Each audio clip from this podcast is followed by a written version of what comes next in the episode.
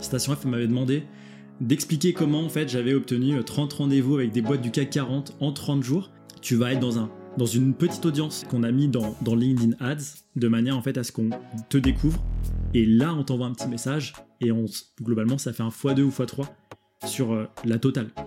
Interaction, prise de rendez-vous, etc. Que envoyer un email et attendre un, un retour de quelqu'un, si effectivement euh, t'es personne, c'est compliqué. Personne sait que j'ai monté deux accélérateurs pour les commerçants, que j'ai dépensé moi-même 300 000 euros en ads pour tester des choses pour moi et pour mes clients, mais j'étais derrière le business manager.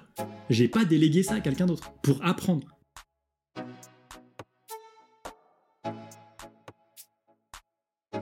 Salut tout le monde, bienvenue sur l'Aftermarket. Je suis Clément SSB et aujourd'hui je suis accompagné de Fabien Ferreira. Vous l'avez sûrement croisé sur LinkedIn. Ah, il a fait une vidéo par jour pendant un beau mois et demi. aujourd'hui, il va nous partager toutes ses expérimentations qu'il a faites sur l'emailing, sur l'ADS et comment est-ce qu'il a réussi à combiner les deux pour faire des résultats euh, explosifs. Euh, il a accompagné près de 180 boîtes sur l'email, 70 sur l'AD. Donc là, il y a vraiment plein d'apprentissages à avoir. Il va aussi parler un peu de sa stratégie LinkedIn, comment est-ce qu'il produit ses contenus. Donc plein, euh, moi j'ai vraiment hâte qu'on commence et j'ai hâte que tu me parles un peu plus de tout ça. Mais d'abord deux choses. La première, N'oubliez pas que sur le premier lien en description, vous avez le résumé de l'épisode, la page de l'épisode. Et là, vous avez tous les liens, tous les outils, toutes les personnes qu'on va mentionner. C'est très utile. Et la deuxième chose, c'est un grand merci à notre partenaire. C'est Factory 5.42, le studio vidéo en plein centre-ville de Toulouse. Et c'est chez eux qu'on tourne ce talk show. Voilà Fabien, je te, propose de chiner. J'ai eu du mal là. Allez à la tienne. À la tienne. Je suis très content de te recevoir là. Bah avec plaisir, en tout cas c'est cool. Euh, un beau lieu. Un beau, lieu, un bel appartement. Bel appart. On a essayé de te recevoir dignement. Bah merci en tout cas, ça fait plaisir. Pour les personnes qui te connaissent pas ou peu, est-ce que tu pourrais euh, te présenter, nous dire un petit peu euh, ce que tu as fait un tout petit peu avant et, et maintenant ce que tu proposes? Ouais, carrément. Euh, moi, en fait, je suis pas très bon pour me présenter, mais en gros, en deux trois mots, euh, je me décris comme un entrepreneur. Donc, euh, en fait, je sors d'une école d'ingé, j'ai monté un produit SaaS dans l'événementiel avec ma femme. ça, c'est voilà, c'était aussi une belle histoire. Mm. ça a duré 5 ans et en fait, pendant ces 5 ans, il s'est passé beaucoup de choses. pas mal de learning en fait, effectivement, sur les choses à faire et à pas faire.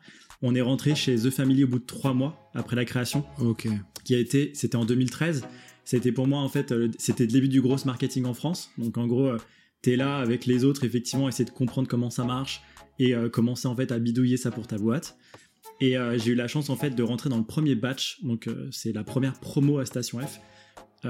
promo dans laquelle il y avait Guillaume Moubèche, Denis Drop Contact, Phantom Buster et d'autres. Et en fait, on a eu cette chance-là de, de, déjeuner souvent ensemble, d'échanger sur les, meilleures pratiques.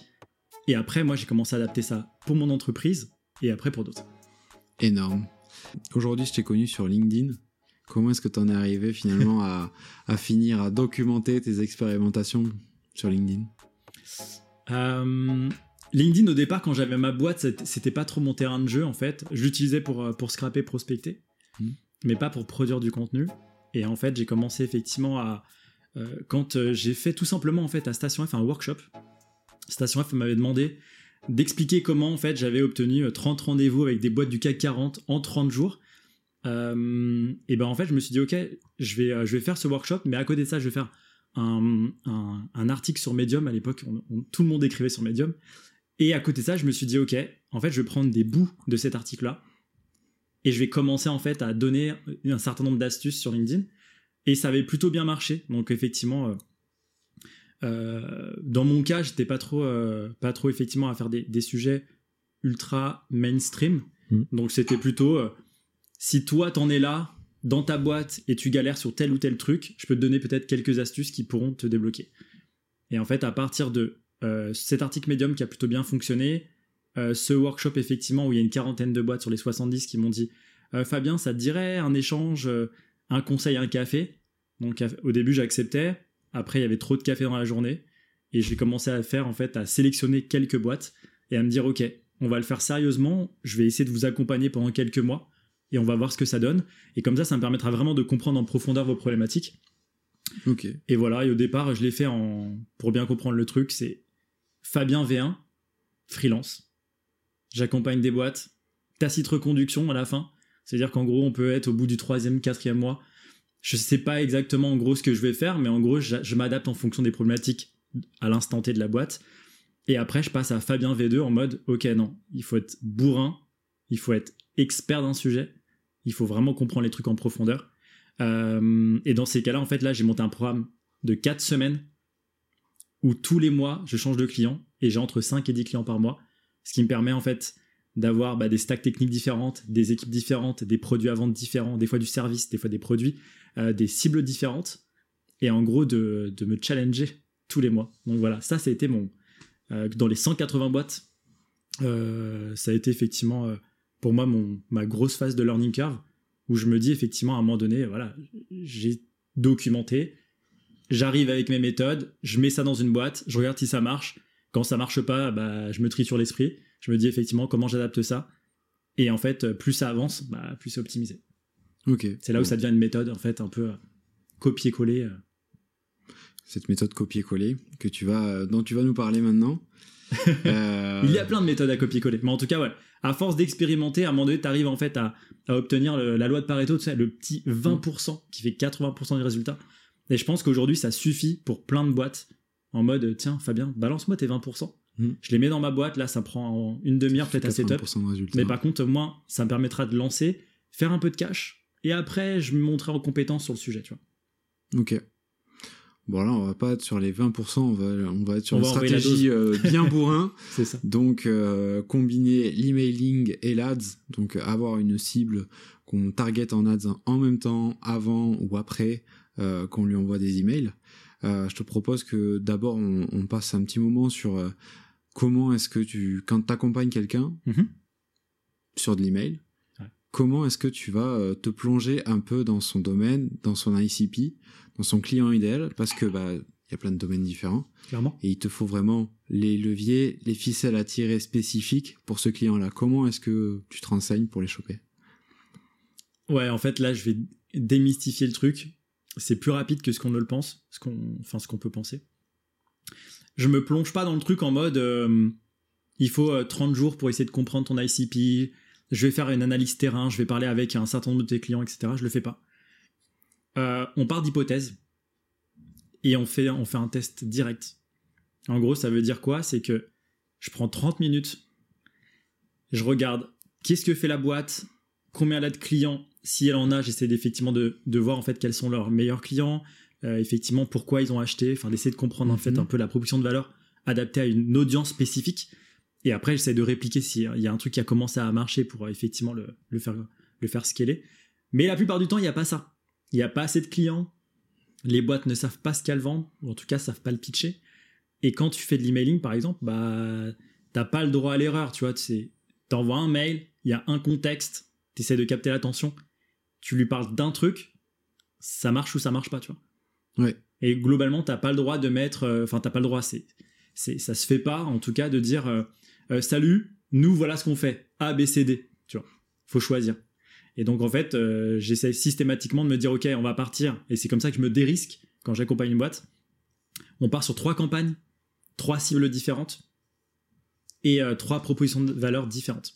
Ok. Et si- je vais pas dire systématiquement, aujourd'hui, quasiment Forcément, il y en a systématiquement. une qui marche. Exactement, il y en a une qui marche. Loi de Pareto, comme d'habitude. Forcément. D'accord. Mais écoute, euh, je te propose qu'on rentre un, peu plus dans le dur. Alors, c'est quoi l'intérêt de mettre de l'ads en même temps que l'email? En fait, l'intérêt de mettre de l'ads en même temps que l'email, c'est que au départ, quand tu penses B2B, t'es sur LinkedIn, tu fais de l'email, t'envoies des messages sur LinkedIn, euh, t'interagis avec les autres sur des publications, enfin, tu fais des choses très B2B. À un moment donné, en fait, j'ai eu certaines boîtes qui m'ont demandé, en fait, euh, bah, d'augmenter leur taux de conversion parce qu'effectivement, elles voyaient bien que, que les taux d'ouverture ou les taux de réponse pouvaient être euh, nettement supérieurs. Et en fait, je leur disais, là, en fait, on arrive à un plafond, c'est juste que votre prospect vous a pas identifié. C'est normal. euh, moi, tu, tu, m'interpelles dans la rue. Si je, si je te, enfin, si je, je te connais, bah, globalement, tu auras plus de chances que, que j'interagisse avec toi plutôt, Ouais. plutôt que quelqu'un en fait qui est vraiment anonyme. Donc en fait, ça c'était une problématique. Après, j'ai une autre boîte en fait qui me disait, bah nous on vient de lever des fonds, euh, on veut charbonner, euh, tu vois, en fait, on veut montrer à nos investisseurs qu'en fait on, on close, mais en fait ils avaient des taux de closing qui étaient à 6 mois, tu vois, parce que c'était plutôt euh, là plutôt des des, PME voire grands comptes. Et en fait, la problématique de réduire un cycle de vente et d'augmenter la valeur perçue pour facturer plus cher, c'est pareil. Je leur disais, les gars, on n'est pas des magiciens en fait. Hmm. Donc en gros, là, j'ai commencé à réfléchir sur comment on pourrait, on, on peut le faire. Et c'est là où je me suis renseigné effectivement, mais comme un bourrin, comme, tu comme on l'a vu tout à l'heure, sur la partie en fait publicité. Et je me suis dit effectivement, ok, je vais voir comment ça marche la pub. Et après, effectivement, j'intègre ça en fait dans la partie B2B. Ok, d'accord. Et donc aujourd'hui, en fait, les trois sujets que j'ai le plus vus et adressés en, en B2B, c'est warm-up. Donc effectivement, comment tu préchauffes ton audience avant de la prospecter, euh, en gros euh, par email ou par LinkedIn. Donc tout simplement, on t'a identifié, peu importe après qu'on ait retenu le message ou pas, mais s'il y a un biais de simple exposition, plus on te voit, à mon avis, plus on commence à, à te kiffer. Mhm. Donc en gros, voilà, on, on, f- on utilise ce biais-là pendant euh, 15 jours, 3 semaines. Tu vas être dans, un, dans une petite audience qu'on aura récupéré membre de Sales Navigator si on rentre dans la technique et en fait qu'on a mis dans, dans LinkedIn Ads de manière en fait à ce qu'on te découvre et à partir de là on te fait rentrer dans une campagne peu importe sur quel outil l'Emlist, la grosse machine etc et là on t'envoie un petit message et on globalement ça fait un x2 ou x3 sur euh, la totale. Donc euh, interaction prise de rendez-vous etc D'accord, ok. Donc, les, quand tu dis petite audience, c'est quoi à peu près les minimaux? Enfin, les minimums? Petite audience c'est pas euh, c'est enfin quand je dis petite audience c'est pas on n'est pas dans du, du Facebook Ads où tu vas cibler un million de personnes et mettre en audience large c'est euh, on va aller euh, cibler je sais pas euh, des centaines des milliers de personnes et on va les mettre dans une audience ce qu'il faut savoir c'est que le, la plupart du temps le, tout ce qui est retargeting etc aujourd'hui ils te permettent plus c'était le cas à l'époque mais ils te permettent plus en fait de de comment dire? T'allais chercher une liste précise Exactement. Enfin, si, ça, ça, ça, c'est encore possible avec quelques, quelques tricks. Par contre, d'avoir trois personnes dans une, dans une audience, non. Donc, on est obligé quand même d'alimenter la machine. Ok, d'accord. Donc, en fait, c'est, ouais, c'est, on va dire 1000 personnes, tu vois. 1000 personnes.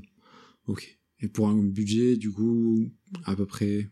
Bah, Si tu veux faire ça, tu mets combien en plus euh, sur ta, sur ta assez- campagne? En fait, ce qui est assez intéressant, c'est que aller chercher un trafic froid, ça coûte cher. Ouais. Parce qu'effectivement, en fait, euh, Facebook, etc., va te donner accès à, à des gens que, que tu ne connais pas. Par contre, effectivement, réchauffer une audience euh, connue, bah, c'est pas, c'est pas si cher que ça. Ouais, Sur Facebook, on met 5 euros. notoriété. Et euh, sur, sur LinkedIn, tu vois, tu vas mettre euh, 10-20 euros, ça va suffire. Par jour Ouais. Ouais, ouais ça va. C'est des campagnes notoriété, pas beaucoup de. Enfin, un CTA pas très engageant. coup. Exactement, exactement. Et après, tu peux, tu peux aussi t'amuser sur qu'est-ce que tu leur montres, à quel moment. On peut Mhm. rentrer après dans le détail. Tu vois, typiquement, moi, ce que je m'amusais aussi à faire à un moment donné sur, plutôt là sur Facebook Ads, c'était je veux euh, sur une audience euh, montrer une fois. Tu vois, comme ça, je séquence. J'appelle ça moi du, du, comment dire, du, du retargeting séquentiel. Donc je sais exactement ce que la personne va voir le mardi, le jeudi. En fait, c'est un peu comme une campagne emailing où tu dis J plus 2, Ouais. etc. Et tu le fais en ads. Et en fait, comme tu dis, je veux que toute cette audience l'ait vu une fois dans la journée, en fait, tu sais exactement ce qu'elle ce qu'elle consomme. Super ça. Et donc en fait, voilà, et des fois, tu peux, comme je disais, tu peux l'utiliser en warm-up pour préchauffer. Tu peux l'utiliser en fait pendant, euh, des fois juste pour euh, euh, susciter la curiosité, etc. en complément de ta campagne. Ça dépend de ton ta campagne de prospection. Est-ce qu'elle dure euh, 15 jours et c'est un, c'est un effet un peu euh, tamis, tu vois. C'est je mets des gens. Est-ce que ça match J'envoie l'équipe sales. Si ça matche pas, je les envoie en nurturing Ok. je les éduque. Et après, tu as la campagne en fait closing dont on parlait tout à l'heure, qui est comment j'augmente la valeur perçue et diminue le cycle de vente. Et après, il y en a une autre en fait, effectivement, qui est la campagne nurturing, nurturing ads en fait, qui est euh, euh, si t'es euh, sur des cycles de vente assez longs Mhm. et les gens t'ont pas répondu par email, soit 80% des gens ne répondent pas Ouais. à tes emails de prospection, allez 70-80, Ouais, ou au dernier, ouais. Exactement. Et ben, ce qu'on se dit, c'est qu'en même temps que de leur envoyer, hey, regarde, on a fait un article sur le blog, etc., et de leur envoyer des petits touch points, et ben à ce moment-là, tu les mets aussi dans de l'ads de manière à jouer un peu, un peu sur ce que moi j'appelle les soft touch. C'est, on n'a pas l'impression, tu vois, que tu les harcèles, mais par contre, tu leur montres quand même que tu es là, top of mind. Et l'autre côté, des hard touch, où là, tu envoies un vrai message sur LinkedIn, un vrai email, etc. Et en combinant les deux, c'est ce qu'on va appeler une expérience prospect aux petits oignons, tu vois. Une expérience prospect aux petits oignons. C'est ça. Ok, bon. Je vois que. Est-ce que tu peux nous expliquer un peu euh, comment t'en es venu à l'ADS? Euh, Enfin, comment est-ce que t'en es venu à te former à l'ADS euh? Ouais. euh, en fait, j'ai eu ces problématiques de boîte B2B. Après, je me suis dit, j'en, je vois assez peu de personnes sur LinkedIn Hmm. parler de ads B2B. Ouais. On parle beaucoup d'e-commerce, quoi. Tu vois, c'est les personnes qui font de l'ads souvent font de l'e-commerce. Je me suis dit, ok, bah, je vais retourner dans, la, dans, dans le cycle classique pour aller choper du contenu qui est e-commerce.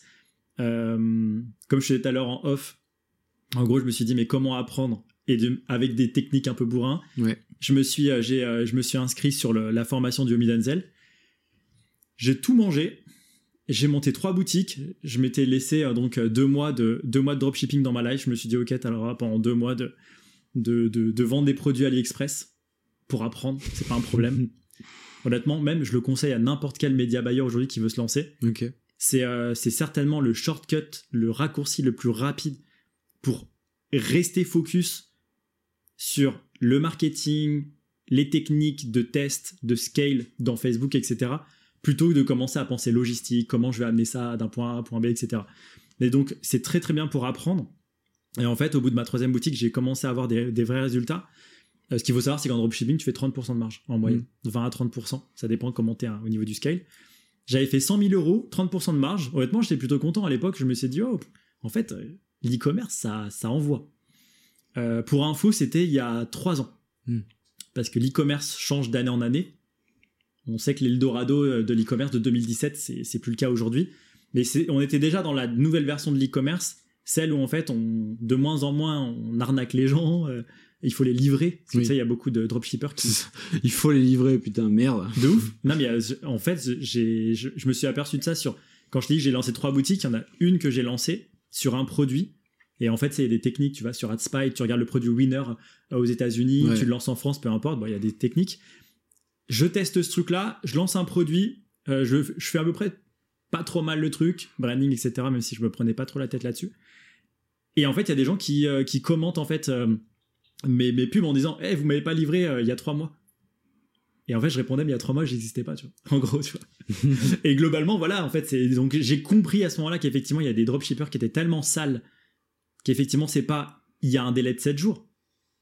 C'est tu payes, mais ils te livreront jamais. Ah là, pas, c'est full marge. Ouais, c'est incroyable. Mais c'est full arnaque aussi. Ouais. Donc voilà, et en gros, j'ai mis mon, mes, en gros mes, mes pattes là-dedans. Et après, en fait, quand j'ai commencé à comprendre quelque chose, j'ai appelé un ancien pote pour qui j'avais fait du gros pour sa boîte, qui s'appelle Edouard Osegui, qui a une boîte en fait de community management. Donc en gros, euh, quand tu as une boîte de community management, en fait, souvent tu as des photographes, des vidéastes, des motion designers, enfin, globalement des, des équipes créatives. Et en gros, je lui ai dit, euh, c'était un soir, euh, je m'en rappelle, vers 20h, et je lui ai dit, hé mec, t'as des équipes créatives. Euh, moi, je peux faire la partie media buying. On monte emblème ads. En gros, une sous-branche, je m'en. Tu sais, le côté, en fait, euh, euh, comment on est backé, comment on s'associe, on s'est pas posé la question. On a fait un post le lendemain sur LinkedIn en disant Ok, en dropshipping, on prend entre 20 et 30% in fine de marge. Donc, on va prendre 20% de, euh, du chiffre d'affaires qu'on génère pour les boutiques e-commerce en leur imposant, on des risques, 10 000 euros de budget pub. Ok. Comme ça, c'est toi qui mets l'argent, on joue avec et on prend 20% de ce qu'on a gagné. Génial. Et en fait, un post LinkedIn, ça c'est la puissance de LinkedIn, un post LinkedIn et en fait on arrive à, à- à avoir entre 7 et 10 boîtes. Euh, et des boîtes honnêtement euh, ultra sympas. Donc euh, euh, des boîtes de vêtements en mode éconil, enfin fait à base d'éconil, c'est fils de, enfin des, des plastiques recyclés euh, des océans, etc. Euh, des boîtes comme euh, Gallia Paris, marque de bière euh, normande, etc. et vendue en Ile-de-France. On commence par cette marque-là et on les met en rupture de stock au bout de 6 jours. Ils ont, on a dépensé euh, 1800 euros. On les met en rupture de stock et le fondateur dit Eh, Je peux plus la suivre. On avait retravaillé leur offre parce qu'en fait, on disait On peut pas vendre de la bière. Ouais. On va pas, parce que sinon, moi, je descends au monob en bas. Je vais comparer le prix que tu me proposes en ligne, mais je regarde en fait parce que leurs bouteilles étaient aussi au monop. hein. Donc je les, je les compare aussi en, en- en live. Et en fait, en gros, on a commencé à créer un package, une offre irrésistible. Dedans, on avait des stickers, on avait plein de trucs un peu sympas. Pour... On a rajouté du branding. Tu peux pas calculer le prix que coûte la bière dans le package. Hmm. Et à ce moment-là, on a dit en gros, avec l'offre qui était tu commandes avant midi, tu bois ta bière ce soir avec tes potes. Ok. Et là, boum, carton plein, gros ROS, donc pour 1800 euros d'investi, on avait fait 23 000 euros de, chiffre d'affaires. On communique sur LinkedIn, donc on est que 6 jours après, on refait un post. Et là, en fait, dans ce post-là, c'est on a mis cette boîte en rupture de stock, et là, on a Anti-Café, on parle avec Canada Goose Europe, enfin, c'était euh, Tory Burch, une marque, euh, une marque de luxe, etc. Là, on, est, on a upgradé niveau, euh, niveau client. Et ce qui est intéressant, c'est que moi, mon objectif à la fin, c'était pas juste d'avoir un accélérateur, euh, enfin, monter un accélérateur pour les commerçants, c'était de comprendre la méthode qu'il y a derrière. Et en gros, j'étais assez déçu parce qu'en fait, quand tu t'adaptes des techniques euh, pour faire de la pub sur des grosses boîtes qui ont déjà de l'autorité, qui ont déjà de la visibilité, qui ont déjà énormément de data, bah en fait, ça tourne tout, ça tourne tout seul. Une boîte qui fait 3 millions, on va en faire 4. C'est Mm. pas si difficile que ça. Donc en fait, à un moment donné, je coupe ça, j'arrête, je dis à Edouard, euh, désolé.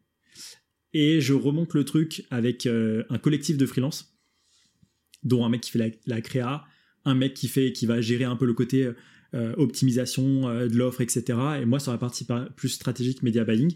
On remonte ça, et par contre là, on va avoir des boîtes de station F, des, boîtes pré-product market fit. Genre, je veux lancer le asphalte au féminin. Par contre, j'ai j'ai fait zéro vente en un an et demi, et j'ai 6 abonnés sur Instagram. T'en penses quoi? Bienvenue. Et en fait, je prenais que des boîtes comme ça. Au départ, je me suis planté parce que j'avais comme modèle de prendre 20% du chiffre d'affaires que je générais, mais bon, j'avais oublié mes, mes, mes cours de maths. 20% de zéro, ça, ça fait toujours zéro. Et en gros, euh, pendant près de 2-3 mois, en fait, là-dessus, on n'était pas rentable. Mais on a persévéré parce que je voulais craquer le truc. Et au bout de 3 mois, on a commencé à craquer le truc. Ok, et du coup, parce que tu as dû investir des sommes colossales euh, en ads au final, euh, c'est quoi les, les learnings que tu as reçus, que tu as récupérés de tout ça que tu peux appliquer maintenant en B2B Les learnings, globalement, en fait, ce qui est assez, euh, ce qui est assez marrant, c'est qu'en fait, on a toujours à peu près les mêmes briques. C'est, euh, bah, il faut connaître ton audience, il faut leur envoyer une proposition de Mhm. valeur simple, etc. Et surtout, et maintenant, ça, c'est peut-être le petit truc aussi bien en B2B qu'en en B2C, mais c'est que on peut plus faire des ventes cash. Ouais, Même en e-commerce à l'époque, tu sais, tu montrais une pub, ils cliquaient, ils achetaient. oui. À l'époque, en email, on envoyait un email, ils bookaient un call et ça signait. Et maintenant, en fait, la plupart des boîtes B2B te disent Ouais, mais ça marche plus comme avant. Bah ouais, mais les, les, les mentalités changent. Aujourd'hui, en fait, on a un radar à spam qui est juste oufissime. Moi, Ouais. des fois, je ouvre même pas mes emails que je sais que euh, bonjour Fabien, nanana. ça- voilà, tu le mets direct à la poubelle. Mm. Désolé pour ceux qui envoient le mail, tu vois, mais c'est voilà, on sent l'automatisation. C'est vrai. Pareil pour les, pour les pubs mal faites. Donc en fait, le truc, en tout cas, le learning, c'est qu'en fait, il faut être ultra smart dans qu'est-ce que je montre, à quel moment, à quelle personne. Ok. Et donc c'est là où je me suis commencé, j'ai commencé à me poser vraiment la question de ok, on va mixer tout ça. Et comme ça, en fait, on n'aura pas, je fais une campagne d'email automatisée comme tout le monde, ou je fais de la pub sur Facebook comme tout le monde, je crosse ça, surtout en B2B. Je crosse ça parce qu'en B2C, c'est pas possible de, de, de faire de la prospection par email. Mais en tout cas, voilà, tu mixes tout ça. Et après, derrière, en fait, tu te dis, OK, qu'est-ce que je dois montrer Hmm. à ce prospect à tel moment en séparant toujours le co- les, les trois étapes, tu sais, du tunnel. Tofu, mofu, bofu. Donc, on va dire awareness, consideration, decision. Ouais, voilà. Les trois étapes. Donc, la première étape, pour ceux qui qui, le savent pas, c'est comment je découvre la marque, comment je prends conscience que j'ai un problème. Le deuxième, c'est je commence à prendre conscience du problème, je me dis ok, mais quelles sont les solutions qui sont qui sont qui, me sont présentées? Et toi, tu fais souvent partie d'une des solutions. Et après, c'est ok. En fait, je veux partir sur ce type de solution là. Mais maintenant, quels sont les acteurs et euh, avec lequel je pars? Et en fait, en gros, tu te dis ok, il est où? Où est mon prospect? À quel moment? Qu'est-ce que je lui montre? Pour le faire avancer d'un petit d'un d'un- d'un petit delta, tu vois Et à la fin, tu te dis après, ok, est-ce que là c'est plutôt par email? Est-ce que c'est plutôt en ads? Est-ce que tu pourrais même dire, est-ce que je lui envoie un, une, un, un SMS J'ai fait des campagnes WhatsApp qui ont très bien marché pour, les, pour, euh, pour toutes les personnes tu sais, qui ont pas de boîte email. Ils ont souvent pas de boîte email mais ils ont un Mais ils ont WhatsApp. du WhatsApp. Ça, c'est par exemple, tu vois, les, des personnes, je sais pas moi, des, des restaurateurs, tu vois, Ouais. des artisans commerçants, etc. Ça marche super bien. Donc voilà, tu vois, tu te dis, ok, qu'est-ce que je place à tel moment? Ok, bah vas-y. Ça te dit, euh, si ça te dit, on applique ça et tu nous illustres ça pour qu'on voit un petit peu qu'est-ce que t'envoies, quand, quel type du- de contenu tu pousses, par email, par WhatsApp, par pub, Ouais. euh, sur euh, bah, la typologie de clients que tu veux. Tu peux nous donner un exemple d'une boîte que t'as accompagnée, t'es pas obligé de les citer. Ouais. Vas-y, vas-y, prends un, prends un petit verre, et un petit gorgé parce que. Non, j'essaie juste de retrouver un, de trouver un exemple en fait qui, qui est parlant. Euh, bah, par exemple, je vais prendre un exemple, euh, enfin des derniers exemples. Comme ça, c'est c'est- c'est un, un frais que j'ai en tête. Une boîte en fait qui, euh, c'est une SCPI. Ok, C'est pas sexy pour faire de l'investissement IMO. ouais, Donc leur objectif, c'est de, cibler les conseillers en investissement IMO, ok, sachant que c'est des personnes qui, comme la plupart, ne communiquent, un peu sur LinkedIn, mais très peu, et pas super bien, dans le sens où ils communiquent sur leur page entreprise, pas les pages personnelles, ils ont pas de reach, ils sont pas très, pas très visibles. L'entreprise classique. Il y a deux choses, en fait, à la fois on a commencé à monter en fait une campagne euh, qui était comment on va cibler ces fameux conseils en investissement euh, euh, financier et leur parler effectivement euh, de ta SCPI, premièrement. Et après, ça c'est un autre sujet, mais on avait vu qu'en fait ils avaient un salon event-based marketing, tu sais, on en parle souvent, c'est à quel moment j'envoie un message pour être susceptible d'être encore plus lu, etc. Et en fait, souvent, quand je parle à des boîtes, je leur dis, OK, je vais essayer de craquer le event-based marketing en mode trouver le bon contexte à n'importe quel moment, mais si tu as un vrai event, etc., on en profite. Et eux, ils avaient un salon. Donc j'ai deux stratégies en parallèle euh, pour avoir un max de conversion, et en fait, ça s'est passé sur trois mois. Premièrement, ils font pas de contenu sur LinkedIn. Pour eux, c'est un peu galère d'en produire, j'ai compris le truc. On a fait du warm-up, euh, donc effectivement, comme je disais tout à l'heure, euh, avec du LinkedIn Ads. ok, Là, on prend du contenu top of funnel. Donc top of funnel, dans leur cas, ça va être en gros, quels sont les 5 conseils pour bien investir? Hmm. Peut-être qu'eux, ils sont dedans, tu vois. Ou les euh, investir en 2022, tu vois, euh, tu vois euh, pour ne, pour- et ne pas se planter. C'est un truc vraiment... souvent, c'est du contenu, ça peut être télécharger un livre, un petit livre blanc, un petit e-book, ça peut être, enfin, ça peut être tout type, ou autrement même une vidéo Facecam où tu as le fondateur qui donne ces cinq conseils en mode ce qu'on appelle ces contenus GC où tu as la personne qui se livre non monté, quasiment pas monté, tu vois, etc. Un témoignage. Et donc en fait, je mets ça en fait directement sur la campagne, je laisse ça tourner effectivement 15-20 jours. J'étais parti à l'origine d'une- d'une campagne où j'avais exporté tous les conseils en investissement financier. Il y en a quelques milliers en France. Je les prends. J'ai euh, quand tu l'exportes, t'as pas toujours les les coordonnées qui, qui, qui vont bien. Donc en fait, tu les passes. Par contre, là, c'est un peu le truc un peu galère si tu veux vraiment être assez fin. C'est en fait, euh, tu vas récupérer leurs coordonnées pro, perso, la totale. Donc euh, des fois perso, parce que tu vois, si tu veux le faire matcher avec du Facebook ou du LinkedIn, bah souvent c'est par rapport à qu'est-ce qu'ils ont mis dans la machine, tu vois, dans la plateforme. ouais. Ça, ça, tu exportes depuis Sales Navigator, c'est ça? T'exportes depuis Sales Navigator, donc globalement, tu sais, des outils comme Phantom Buster, etc. vont dire, bah tiens, Mm. si il l'a noté dans sa fiche, on le récupère. Après, tu peux l'enrichir avec euh, des outils comme Drop Contact. Le problème, c'est un avantage pour faire de la prospection, mais c'est un problème pour faire du matching avec de l'ADS. Et des fois, tu utilises d'autres outils, tu vois, euh, bah, typiquement les Lucha, Casper, ou voire même en- aux États-Unis, etc. Il y a un super outil qui s'appelle People. Mm. Donc globalement, voilà, ça va te sortir plutôt les données personnelles, mais on ne prospecte pas dessus. C'est juste pour faire un matching on prend la liste, on la met dans LinkedIn, parce qu'effectivement, on a créé une audience custom, personnalisée, à partir d'une liste définie. On pourrait en fait euh, se dire sur, euh, sur Sales Navigator, ok, comme d'un côté sur Sales, enfin sur, euh, sur Sales Navigator, je veux dire, j'ai sélectionné les conseils d'investissement financier à Paris, ta ta ta ta je peux faire le même ciblage euh, sur LinkedIn, Ads plutôt Mm. que de faire euh, de mettre un fichier. Ouais. Je peux le faire aussi. Souvent, t'as pas exactement les mêmes personnes, mais ça marche quand même. ok. Si C'est plus simple, ouais. C'est plus simple. Donc d'un- C'est plus simple. donc- d'un côté, tu fais ton ciblage, de l'autre côté, tu refais à peu près le même ciblage. Tu devrais être à peu près sur la même personne. Ok. Soit tu payes les outils, soit tu, soit tu payes pas les outils. Exactement. Les deux, les deux fonctionnent. Il y en a un, il est plus, euh, euh, comment dire Moi, j'aime bien le côté euh, systématique, tu vois. Je sais que cette audience-là, Mhm. je, je sais que je l'ai ajoutée dans ce, listing-là, tu vois. Oui, tu sais que c'est efficace à 100%. Exactement. Mais il y a le. bah, De toute façon, tu vas être obligé d'extract la base de données parce qu'il va te falloir les mails pro, j'imagine. Quoi qu'il arrive, il faut les sortir. Ouais, voilà. Donc euh, autant autant passer par de les, l'export. autant passer euh, par là. Phantom Buster, euh, drop, drop contact pour en- enrichir. Exactement. Ou autrement, les. Vaboot, euh, t'aimes pas? Si, si, si, pourquoi pas. Pourquoi pas. En fait, ce que je veux dire, c'est que des, des, des, des solutions pour extraire LinkedIn, euh, il y en a plein.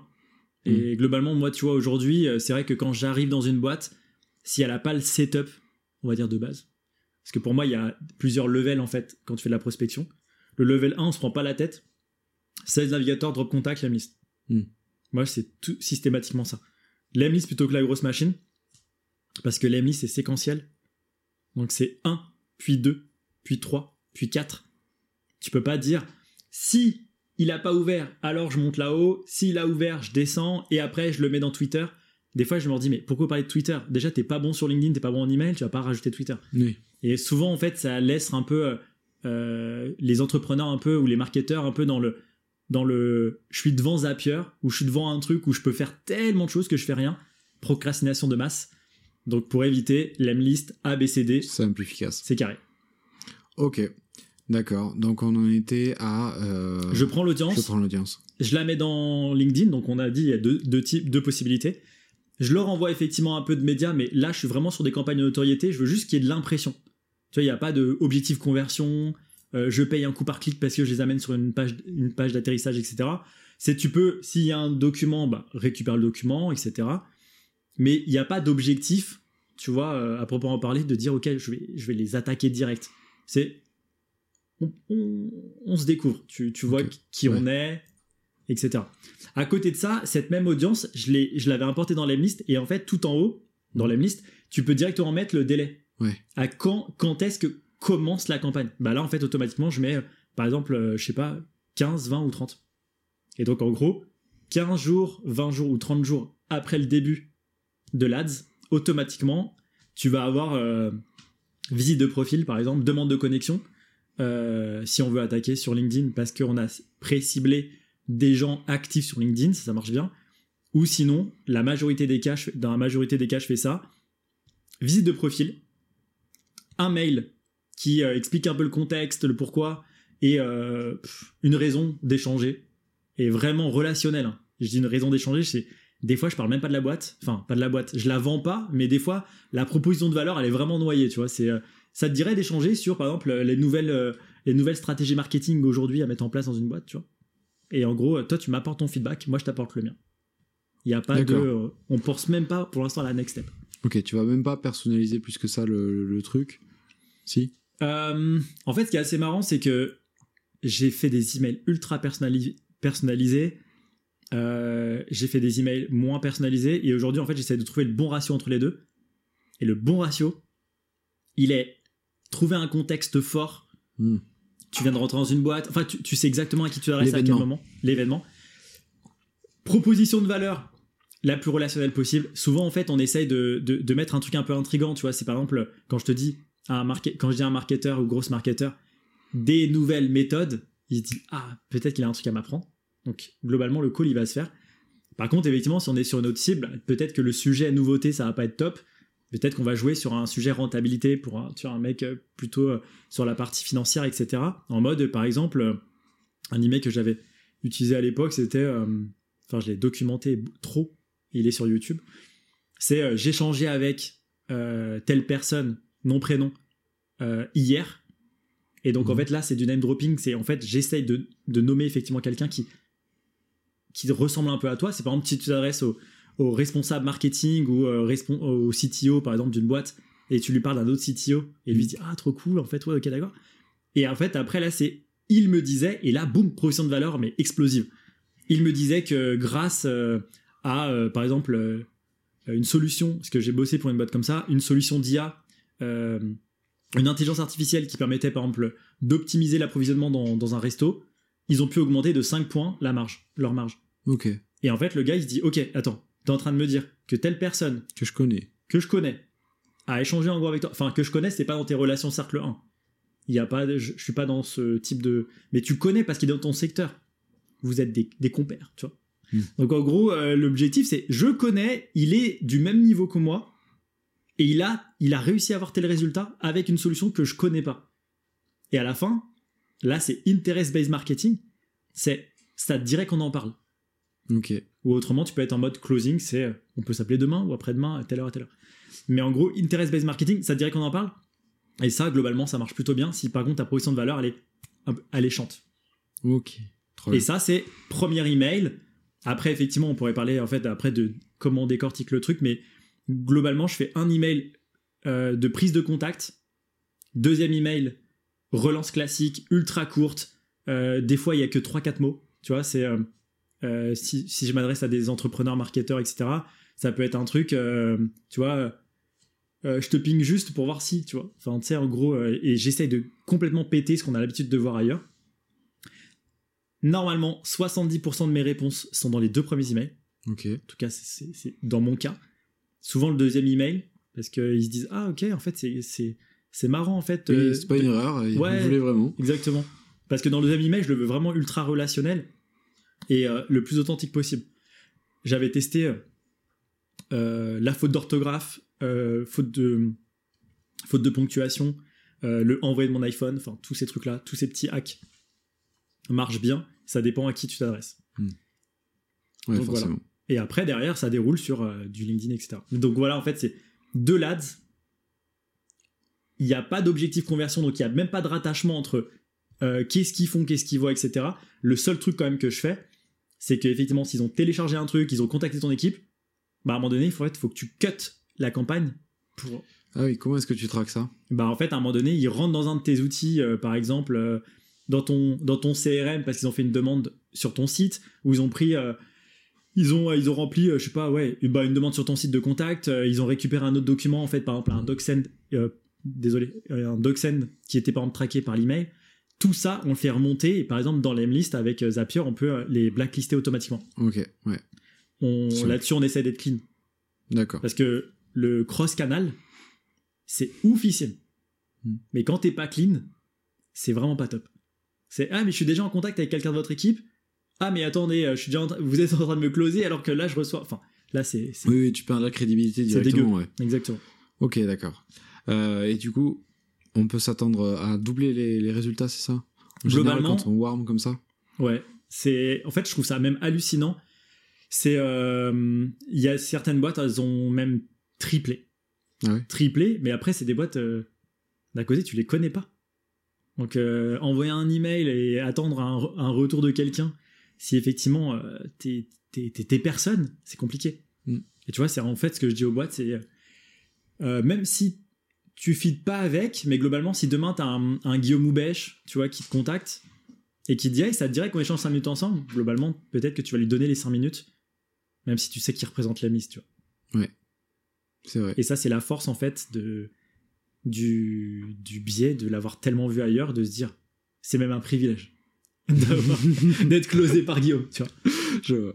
Donc voilà. Donc on essaie de créer ça, en fait, euh, pour n'importe quelle boîte, et sans pour autant, parce que là, en fait, je sais pas si j'ai été assez, assez euh, synthétique là-dessus, mais sans pour autant que ce soit une machine de guerre. Et c'est ça qui est super, euh, pour moi, le, le, le- c'est que ça soit réplicable.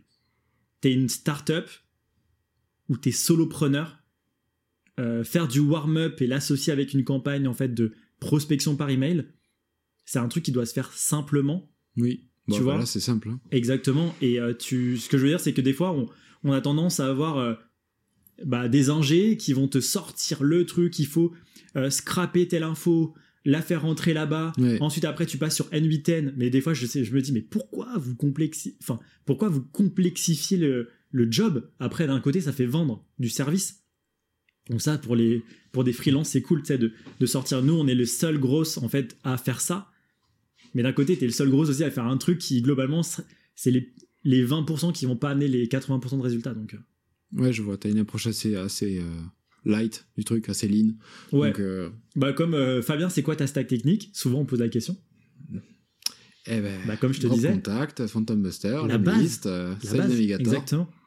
Impeccable. Moi, je, je te sors. Après, comme j'expérimente des choses, bien évidemment, je teste des choses plus avancées que ça. Mais globalement, quand on rentre dans une boîte, on setup la base, le truc qui marche. Mm. Tu vois, tu vas pas commencer à l'emmener sur un truc euh, où t'es pas sûr à 100%, tu vois. C'est sûr. Ok. Bon, mais là, je... juste sur euh, la fin de la séquence, tu vas, tu vas faire des petites relances ou tu vas continuer à amener du contenu euh, ou... ou faire de la pub, en fait, passer les 20 jours et avec un. Disons des pubs beaucoup plus euh, transactionnelles, histoire de voir s'il n'y a pas une conversion à gratter. En fait, après, dans la campagne, souvent, les, moi, mes campagnes, comme c'est des hard touch, t'envoies un message, t'envoies un message sur LinkedIn, etc. Euh, et j'essaye effectivement de pas en faire beaucoup. On dit toujours, tu sais, euh, Mm. euh, monnaie, euh, tu vois, enfin, l'argent est dans les follow-up, etc. Ouais.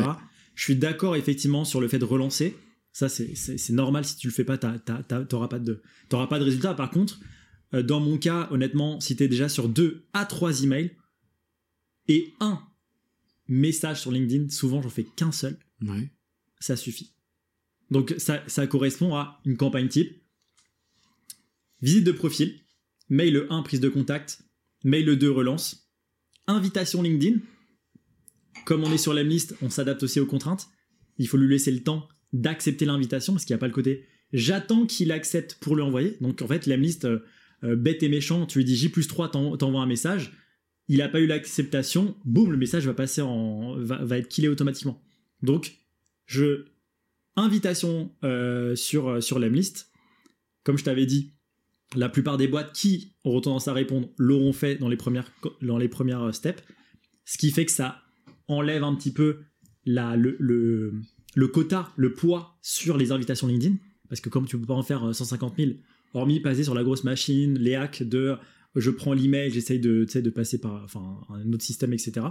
Mais en gros, manière clean, invitation, un troisième email des fois, et ça peut être un truc un peu euh, souvent où j'essaie juste de gagner du temps avant d'envoyer un petit message, ça va être un truc genre euh, ah, mais je sais pas si je vous avais dit que par rapport à ce qu'on se disait, en fait, euh, on avait fait un petit article. Hmm. Mais globalement, j'essaye de pas mélanger le côté sales et market dans, mon, dans une approche. Là, c'est vraiment le côté, on a un tamis, on passe des leads dedans, et je regarde à la fin si il y a du business ou il n'y a pas de business. Enfin, s'il y a un intérêt ou il n'y a pas d'intérêt. S'il n'y a pas, Tu fais ça, si ça, change- si ça marche pas, tu changes d'ICP.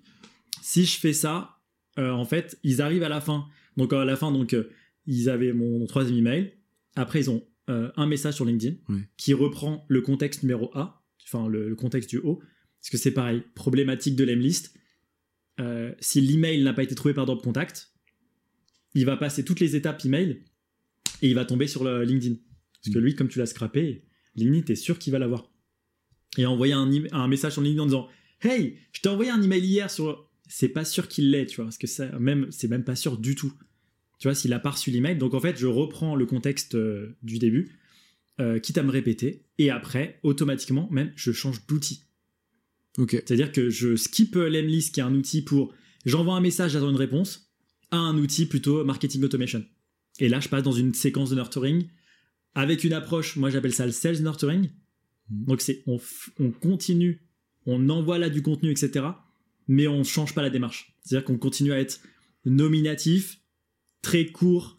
Euh, on commence pas à faire le truc à la Mailchimp en mode je me suis inscrit à newsletter ou quoi, tu vois. J'ai pas compris le passage de, de, de l'outil 1 à l'outil euh, à l'ou- à l'outil 2. Et là, on a effectivement, comme tu disais, possibilité de remettre un peu d'ads.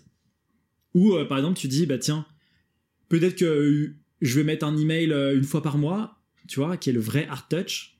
Et à côté de ça, en fait, je vais mettre quelques pubs qui fait que je vais rester en fait dans sa tête, dans son esprit. Et à un moment donné, c'est pareil, je vais le remettre. Tu sais, là, on mesure, pour ceux qui, qui l'ont déjà fait, mais en fait, en nurturing, tu, tu le mets automatiquement si t'as pas répondu en prospect froid. Et après, tu vas euh, mesurer, scorer son comportement, ce qu'il fait sur ton site, sur tes emails, sur ta pub, etc. Et globalement, tu vas le faire évoluer. Et à un moment donné, tu dis Ah, là, ça peut être intéressant de le contacter.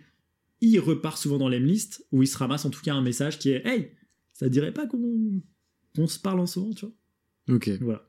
Ça, pour des boîtes euh, type euh, startup, euh, tu conseilles HubSpot pour faire ça? Euh, HubSpot, ça marche bien. Après, ça coûte un bras. Ouais.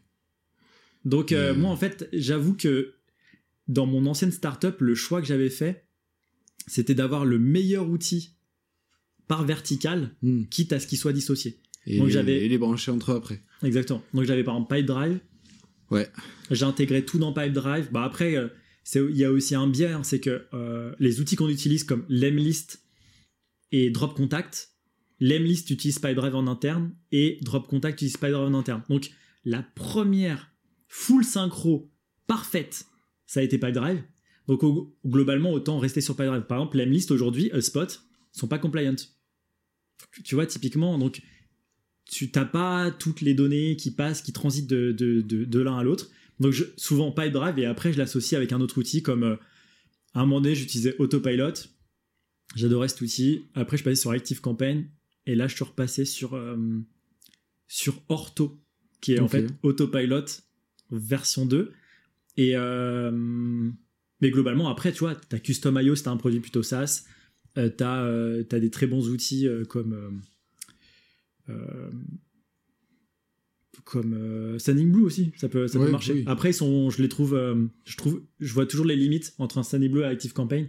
Je préfère ActiveCampaign mille fois. Ok, d'accord. Bon, et ben écoute, on a, euh, on a super bien euh, fait le tour du sujet de l'email et de l'ADS. En tout cas, je trouve. C'était assez dense. Je te propose qu'on passe un peu plus à- sur le sujet de la, de la vidéo, parce que toi, sur LinkedIn, euh, euh, t'as une stratégie où t'as fait carrément une vidéo par jour pendant un mois et demi, c'est ça? C'est ça. Et donc, tu transmets une compétence, une info euh, ou un hack, finalement, par, par vidéo. Et d'ailleurs, tu as lancé une, une plateforme. Enfin, tu vas, quand ce sera sorti, tu auras lancé Exactement. euh, cette plateforme. Tu peux nous en parler un petit peu? De la plateforme? Ouais. En fait, c'est assez simple. Euh, quand, quand je suis passé d'entrepreneur à, entre guillemets, à marketeur, et que je me suis mis en mode je dois échanger avec un maximum d'autres marketeurs pour apprendre de qu'est-ce que t'as qui fonctionne, mais que tu ne communiques jamais. Et en fait, je m'étais aperçu à l'époque qu'ils avaient chacun leur méthode en me disant Chut, j'en parle pas, c'est ce que je vends.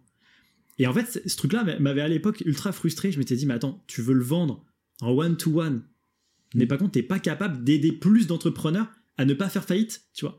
Donc en fait, ton goal, toi, c'est gagner de l'argent, c'est pas d'aider les gens. Et là-dessus, tu vois, c'était ma, ma première frustration. À l'époque, quand j'étais entrepreneur, j'avais pas eu, j'avais pas accès à ce contenu en mode, euh, on, on t'apprenait à, à te former. Et moi, en fait, c'est un mot que j'aime de moins en moins, le côté se former. Je, je comprends qu'on doit se former sur le long terme, investir sur soi-même. Mais quand t'es entrepreneur, des fois, t'as pas le temps, quoi. Tu vois, passer 40 heures euh, sur euh, tester Facebook Ads, tu vas avoir Ouais. les mêmes erreurs que Fabien, tu vois, a eu dans ses expérimentations. Et l'objectif, c'était de dire, OK, on va arrêter tout ça. On va faire un format ultra actionnable où chacun partage ses méthodes. Et en fait, ce qui a marché pour toi et où tu es sûr que ça peut aider d'autres, tu le prends, on le synthétise, on le met en ligne. Euh, il faut l'avoir expérimenté, hein, parce qu'un shot, c'est exigeant. C'est une méthode euh, courte, euh, expérimentée, donc tu peux pas dire j'ai vu une vidéo sur YouTube, après je t'explique comment ça marche. Il faut que tu aies, faut que aies un vrai use case à côté. Et, et qui soit orienté résultat. Donc tu vois, c'est pas on va optimiser un truc, c'est comment obtenir 20 rendez-vous, comment faire euh, 30% de plus de conversion, comment, et en fait, comme ça, l'entrepreneur achète le petit, la petite, le petit résultat, tu vois. Et effectivement, euh, bah, on prend ces formats vidéo là. En fait, t'as la petite synthèse tuto vidéo. Comme on va à l'essentiel, à côté, c'est toujours systématiquement euh, Écrit. documenté. Ouais. Tu vois, on met le Notion qu'on a chez nous, on le met en ligne. Et à côté de ça, euh, c'est, j'essaye de le faire, en tout cas, d'avoir un mind map où en fait, en gros, euh, si t'es dans des trucs un peu stratèges, stratégiques, il faut par exemple un média buyer sur Facebook. Je lance un, testing de créa, j'en mets tant, ça peut être ok. Mais qu'est-ce qui se passe après 48 heures? Bah, t'as quatre possibilités seulement. A, B, C, D. Si t'es dans A, t'es deux fois plus rentable, tu passes en scaling. Si t'es dans machin, t'es juste rentable, t'attends 48 heures. Si t'es vraiment pas rentable, en gros, tu, tu, tu changes juste le hook. Si en fait, si ton truc en fait t'a fait perdre de l'argent et t'as même pas entre guillemets, sur les KPI précédentes, tu vois une information qui dit que ça peut marcher, tu, tu pètes tout et tu recommences. C'est pragmatique, tu vois. C'est en gros, euh, c'est comme si tu avais un peu la, la tête de la de l'expert directement en ligne, tu vois. C'est trop bien. Moi, j'ai hâte de voir ça. je vais voir ça demain, mais. euh, C'est ça, lancement demain. Ouais, trop bien. Justement, la vidéo. La vidéo, c'est un format qui est super en ce moment, qui boom. Bon. Et on n'a plus aucun doute sur le fait que c'est euh, l'avenir et que c'est un format plus efficace, en tout cas, que l'écrit, sur certains objectifs. Euh, toi, tu as fait énormément de vidéos. Quels sont un peu tes résultats sur LinkedIn? Euh, Est-ce que tu fais plus d'engagement? Est-ce que tu, tu fais plus de connexion avec les autres? C'est quoi un petit peu les... En fait, déjà, les vidéos LinkedIn partent des vidéos TikTok. Hmm. Et en fait, ce qu'il y a, c'est que euh, je pense que avant de commencer des vidéos sur LinkedIn, il vaut mieux les commencer sur TikTok. Hmm. Pour, pour plusieurs raisons. En fait, TikTok, je trouve qu'il est, est beaucoup plus exigeant que LinkedIn. Hmm. Donc, en gros, c'est. euh, T'as t'as un temps d'attention qui est tellement limité, je crois que c'est 1 seconde 7, 1 seconde 8, c'est un truc comme ça. Et qui est bien inférieur donc aux 3 secondes classiques sur un réseau qu'en fait, euh, quand tu fais ta vidéo, si t'as pas un super hook, donc tu t'accroches pas l'attention, euh, ton, ton tu parles comme ça, enfin tu peux faire des facecam un peu tranquille, etc., et que ça marche, mais t'as t'as moins de chances qu'avoir un truc un peu cuté où t'apportes de la valeur en direct. Donc en fait, moi j'ai fait mes armes sur TikTok, Ok. j'ai monté trois comptes TikTok, le premier compte fiasco. Quand je dis fiasco, c'est que j'ai cru que j'allais arriver de LinkedIn et de YouTube en mode euh, je vais faire le même type de contenu. Mais c'est, ça marche pas. Euh, donner, par exemple, parler du liquide, euh, par exemple, qui est tu sais, un, un système dans les emails pour pouvoir faire des conditions, Oui. etc. En parler sur TikTok, personne ne comprend. Sur TikTok, c'est des gens qui me disent ça veut dire quoi freelance? Quand j'avais fait une vidéo à l'époque qui était euh, B2B, B2C, B2B2C, je m'étais dit j'ai fait ça, c'était une blague. En fait, il fallait que je crée, euh, quand je fais des badges de vidéo, il fallait que j'en crée euh, une ou deux en plus. Et j'avais fait deux, trucs deux trucs comme ça. La vidéo a explosé. Et j'ai dit ah ouais, d'accord. On est niveau bac à on sable. est niveau bac à sable. Et donc, euh, compte numéro 2, et là, je me suis dit, ok, je l'ai appelé grosse business. Je me suis dit, ok, bah, je vais être en mode grosse. Donc là, par contre, je suis vraiment rentré dans le truc avec quels sont les meilleurs hooks. Euh, après, derrière, j'ai j'ai essayé d'écrire en fait le script, etc., qui allait bien. Là, ça a explosé. Et quand je dis explosé, c'est euh, en 7 jours, 10 000 abonnés. En 30 à 45 jours, euh, 20 ou 30 000. En gros, je m'étais arrêté à 41 500. Mais après, le problème, c'est que les gens ont commencé à Ah, mais c'est trop cool. Mais t'es capable de répliquer ça? J'ai dit Bah ouais, bah, j'ai documenté tellement de trucs, on va voir. Le 2 août dernier, je me décide en fait de relancer et, repartir de zéro. En mode, je vais essayer de refaire le même truc, mais en mode plus clean. Parce que les vidéos qu'on buzzé, c'est vraiment pas celle que, celle que je préférais, tu vois. La vidéo qui avait cartonné dans le compte numéro 2, c'est euh, Je vais supprimer cette vidéo dans deux heures. Alors abonne-toi. Ça, c'est ce qu'on appelle le FOMO. Ouais. Et les gens m'ont dit Fabien, ça fait trois heures, tu l'as toujours pas supprimé. Et je dis Mais ça, c'est ce qu'on appelle le FOMO, en fait. Donc c'était un concept marketing. Et en fait, ils l'ont pris tous au pied de la lettre. Et je reçois encore des messages sur, euh, sur, sur, euh, sur TikTok, parce que la vidéo cartonne encore. Et en fait, en mode, euh, ouais, bah attends, ça fait, ça fait déjà, je sais pas, 60 jours. euh, Qu'est-ce qu'il fait le gars? C'est parce qu'elle a cartonné qu'il veut plus la supprimer. Enfin, voilà. Ça, c'est le niveau TikTok. Donc, le, le dernier compte, je me suis dit, ok, je vais essayer de pas me travestir. Euh, et en fait, je vais pas faire les trois outils que tu dois voir ou euh, voilà, rentrer dans les biais comme ça où Ouais, tu sais que tu as rentrer 100 dans 000 la cible abonnés TikTok. euh, exactement mais tu sais que tu as 100 000 abonnés mais 100 000 de quoi tu vois Hmm. et donc là j'ai fait un truc plus propre et donc plus compatible LinkedIn donc là j'ai pu effectivement à partir de contenu un peu plus réfléchi me dire ok comment j'envoie ça sur Instagram Reels YouTube Short documenter ça. Et je me suis dit il y a un truc que j'ai pas encore c'est tester LinkedIn. Parce que moi LinkedIn j'aime pas écrire en fait. Enfin je suis pas un écrivain ni un copywriter ni rien du tout. Et en gros je me suis dit ok bah tiens on va les mettre aussi sur LinkedIn. Et en fait LinkedIn ça marche plutôt bien. C'est des vidéos en gros euh, enfin quand je dis ça marche plutôt bien c'est des vidéos qui font entre en moyenne 3 pour les, 3000 pour les mauvaises euh, vidéos 15 000 en gros pour des vidéos euh, entre 10 et 15 000 pour des vidéos normales Euh, des, les vidéos qui cartonnent où tu sais qu'en fait sur TikTok elles ont eu une petite explosion tu dis ah ce sujet il peut bien marcher bah elle va cartonner sur LinkedIn aussi donc globalement une des dernières vidéos c'est n'envoie plus de PDF je savais que ça allait cartonner parce que les gens se disent PDF Au moins, c'est un mot que tout le monde connaît. Oui. Et après, derrière, j'explique effectivement que on voit pas un PDF par email, il faut le traquer, peu importe. Et ça, ça a fait euh, 100 000 sur euh, TikTok, euh, 47 000 sur LinkedIn. Et donc voilà, LinkedIn, tu multiplies par 3 et ça fait à peu près euh, 100 000 vues, quoi. Ok. Ça, ça te rapporte euh, des opportunités, par exemple?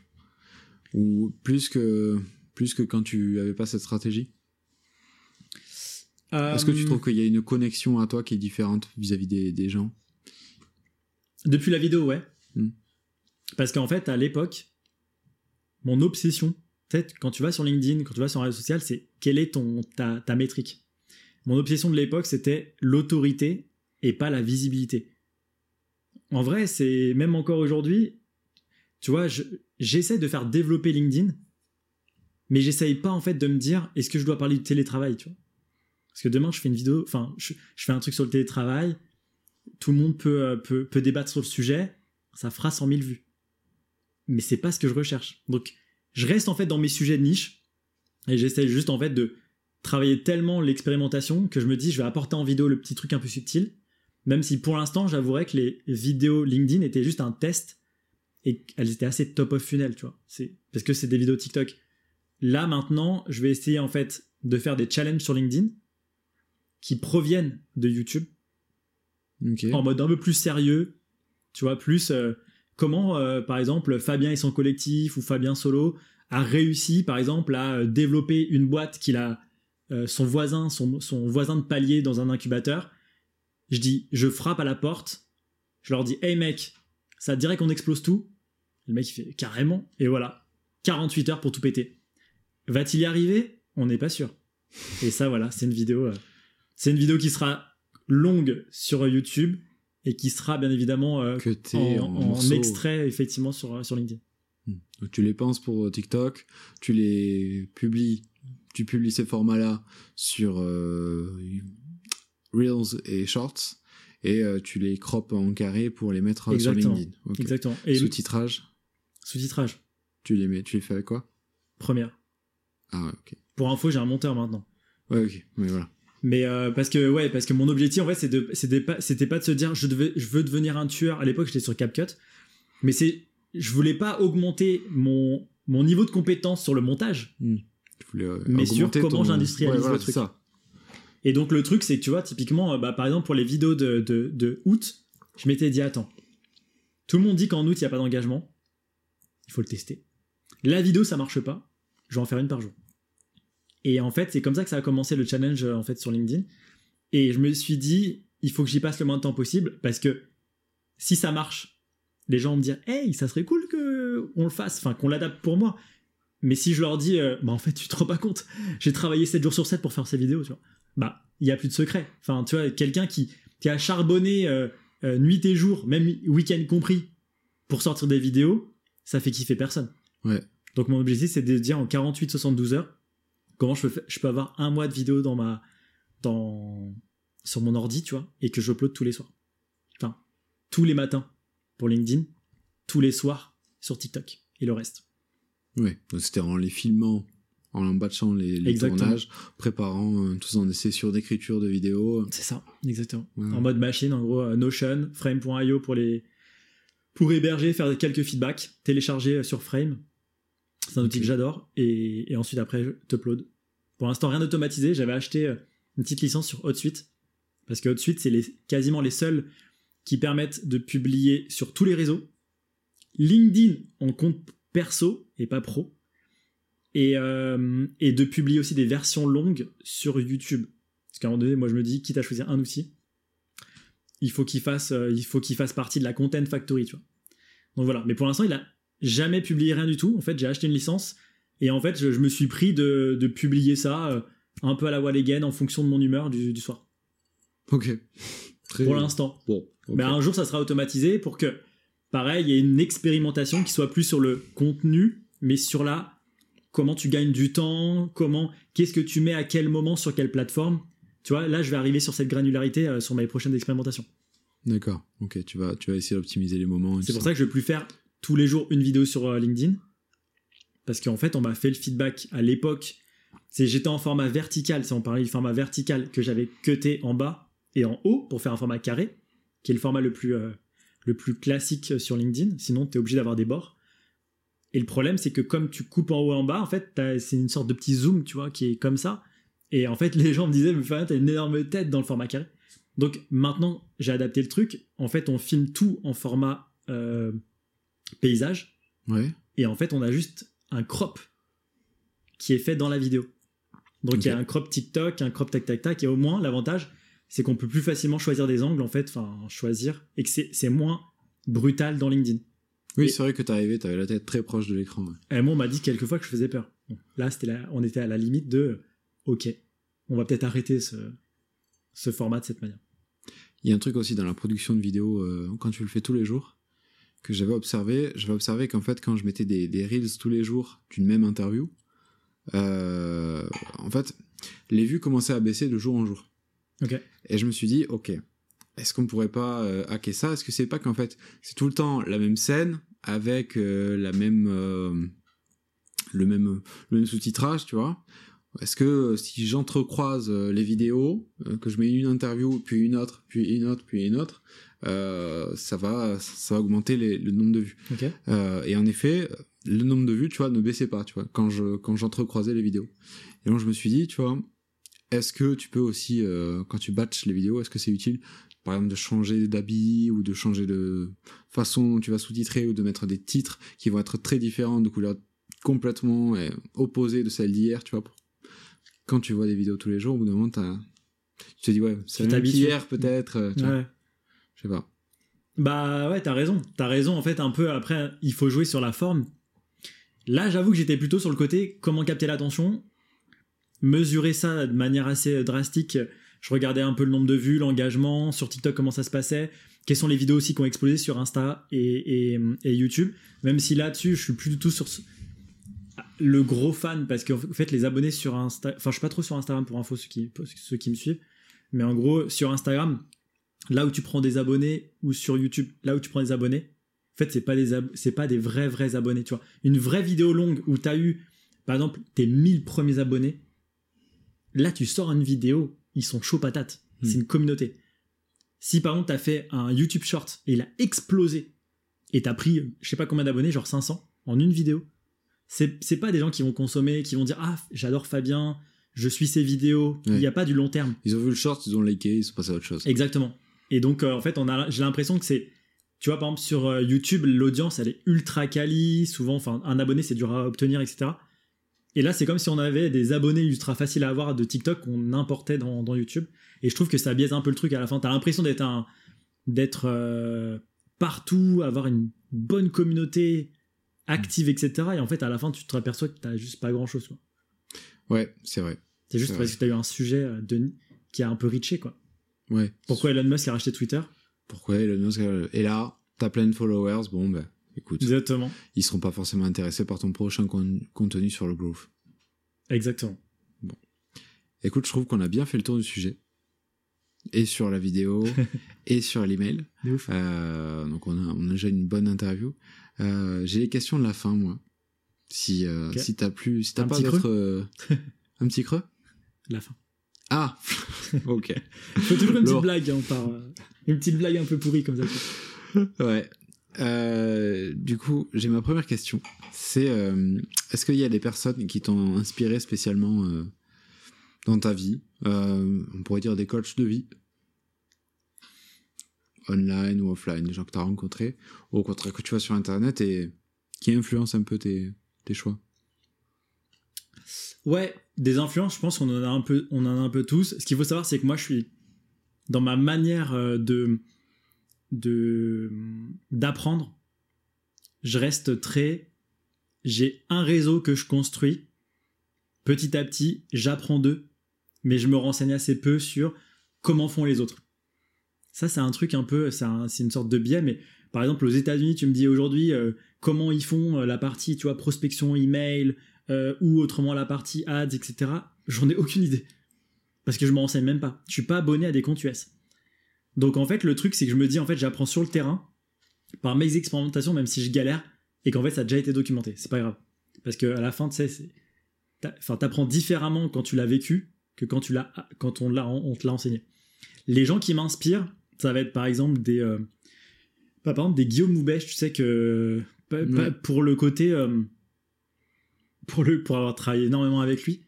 Mais en tout cas, c'est un mec, il a une idée, il la met en place euh, live, tu vois. Et en fait, il s'en balèque de la manière dont on va euh, le, le percevoir, etc. Et ça, je trouve en fait que, tu vois, typiquement moi qui, qui suis à l'origine un ingénieur introverti, j'avais mis ma femme en tant que CEO de ma boîte parce que je, je, je voulais pas pitcher devant personne. Tu vois, en fait, j'ai un peu ce côté où je rentre dans une boulangerie, euh, c'est pas moi qui pose la question de qu'est-ce que je vais manger. Enfin, pendant très longtemps, juste côté ultra introverti. Et le fait, en fait, que par exemple, à un moment donné, Guillaume me dise Fabien, documente en live ce que tu viens d'apprendre. N'attends pas d'avoir une masterclass pour en parler. Voilà. Un conseil. Le gars, il m'a refait, on était à un déj, boum. Et je dis, mais ouais, T'as laissé l'assiette, t'es parti sur la notion. quoi. de ouf C'est comme quand t'es à l'époque euh, de famille, tu sais, tu rencontres Oussama, qui te dit un truc, tu dis euh, désolé, je me casse, tu vas, tu vas l'appliquer. C'était la même chose. En fait, euh, c'était ultra inspirant parce que moi où là je me disais, je dois réfléchir à tout, tous les cas possibles. Et quand j'ai un truc qui est vraiment bien expérimenté, je commence à en parler. Et ben en fait lui il m'a dit mais Fabien, par exemple la partie euh, ads, quasiment sur LinkedIn, personne sait que j'ai monté deux accélérateurs pour les e-commerçants, que j'ai dépensé moi-même 300 000 euros en ads pour tester des choses pour moi et pour mes clients, mais j'étais derrière le business manager. J'ai pas délégué ça à quelqu'un d'autre pour apprendre. Quitte à, je disais, pas être rentable, enfin peu importe. Et ça, j'en parle pas. Parce que je me dis, j'ai eu que 70 boîtes ex- en expérimentation, tu vois. C'est pas suffisant. Mais à la fin, en fait, Guillaume te dit, ça suffit. Tu fais ça pour trois boîtes, ça marche, t'en parles. Première personne. Deuxième personne, début de Clubhouse euh, dé- euh, 2021. Euh, Caroline Mignot arrive sur la plateforme. Moi, je faisais mon petit truc qui était grosse Q&A. Donc, effectivement, 30 minutes. Euh, venez avec vos questions, on répond en live. Au départ, c'était avec euh, Marwan de l'Emlist, Com de The Family qui nous a rejoint, etc. Et après, à un moment donné, Marwan est parti. Com euh, n'avait plus le slot. Donc, en fait, on a remplacé l'équipe. Caroline est arrivée. Et après, Guillaume Giraudet est arrivé, l'expert en SEO. Et en fait, euh, Caroline, c'est une machine. Et c'est une machine de ce que je ne suis pas. Elle, des réseaux sociaux. Ouais. Moi, les réseaux euh, sur mon téléphone, j'avais aucun, rien. Enfin, je publiais un peu sur LinkedIn, mais vite fait. J'étais pas du tout dans le game en mode les réseaux, c'est les influenceurs, les entrepreneurs, c'est les gens qui, qui sont sur le terrain, tu vois. Et en fait, Caroline m'a montré une, version un peu différente du truc. Et après, euh, si, de toute façon, ne serait-ce que tu t'accroches un tout petit peu et que tu fais un pourcentage de ce que Caroline fait sur les réseaux sociaux, autant dire que t'es déjà pas mal. Et c'est ce qui s'est passé. En gros, je me suis dit, ok, elle me challenge, je vais rentrer, je vais le faire. À un moment donné, j'ai dit, tiens, et ça serait cool de faire un petit podcast audio. Elle m'a dit, Fabien, pas de podcast. Elle m'avait dit, euh, tu sais, j'ai galéré à lancer Marketing Square. Si t'as du content, on fait un épisode ensemble. Toi, tu focuses sur la vidéo. Pareil, c'est un peu comme des mentors où, euh, tu vois, en deux secondes, elle te dit, l'audio seul, c'est pas, c'est, pas ton truc, tu vas devoir te réadapter à un format, etc. Craque la vidéo, mais craque-la sévèrement. Retourne sur YouTube, pète le game. C'est ce que je fais là. Ça, je relance YouTube. Et euh, donc voilà, ouais, c'est pour les, pour, les, pour, les, pour, les gros mentors. Après, j'ai cité rapidement Oussama Hamar, qui à l'époque, en tout cas, Mm. C'est le mec quand même qui m'a mis une grosse claque. Lui et Jean de la Roche-Brochard. Parce que c'est Jean de la Roche-Brochard qui, m'a, Ouais. qui nous a euh, snipé pour nous emmener chez The Family à l'époque où ils étaient dans un appartement. Et en fait, Jean, il dit Ça serait cool que vous intégriez euh, The Family. Et je disais euh, The Family, aujourd'hui, vous êtes dans un appart, c'est tout pourri. il se passe rien ici. Et en fait, en gros, euh, je, je voyais pas le truc que ça allait devenir. Et en fait, en vrai, c'est euh, ultra inspirant parce que quand tu parles à Jean de la Roche-Brochard, à Alice Daguri ou à Oussama Hamar, c'est des personnes qui, tu leur exposes une problématique, et ben il leur faut moins de deux minutes pour te craquer ton problème. Et ça, tu vois, intellectuellement parlant, je me suis dit, mais ces gens-là, mais c'est des tueurs. T'as le, le conseil euh, qui t'a le plus choqué, euh, là où ça t'a mis une gifle vraiment de, de gens ou de d'Oussama À The Family? Ouais. Bah, en tout cas, non. Peut-être pas un conseil qui m'a choqué, Même si des fois, Oussama, tu vas le voir, et globalement, il va te sortir le truc. Et des fois, il était en A-B testing. C'est ça aussi le truc. Il va te dire A, il va dire le mec d'après qui passe, il va dire B. Et lui, il va regarder quelle est la boîte qui a, survécu. Mais à côté de ça, en fait, le truc, c'était, en fait, quand on arrivait à The Family, euh, nous, on arrive avec un produit SaaS qui permet aux organisateurs d'événements de, bah, gérer leurs événements, euh, y ajouter leur communauté, etc. Un peu le intercom de l'événementiel.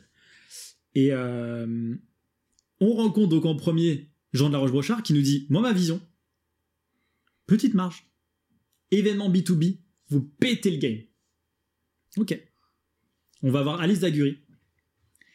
Les gars, Bright, c'est de la merde. vous devez être partout, euh, enfin, tous les événements doivent se, se, passer avec vous, quitte à ce que vous soyez gratuit, je clique, machin. Bright, like.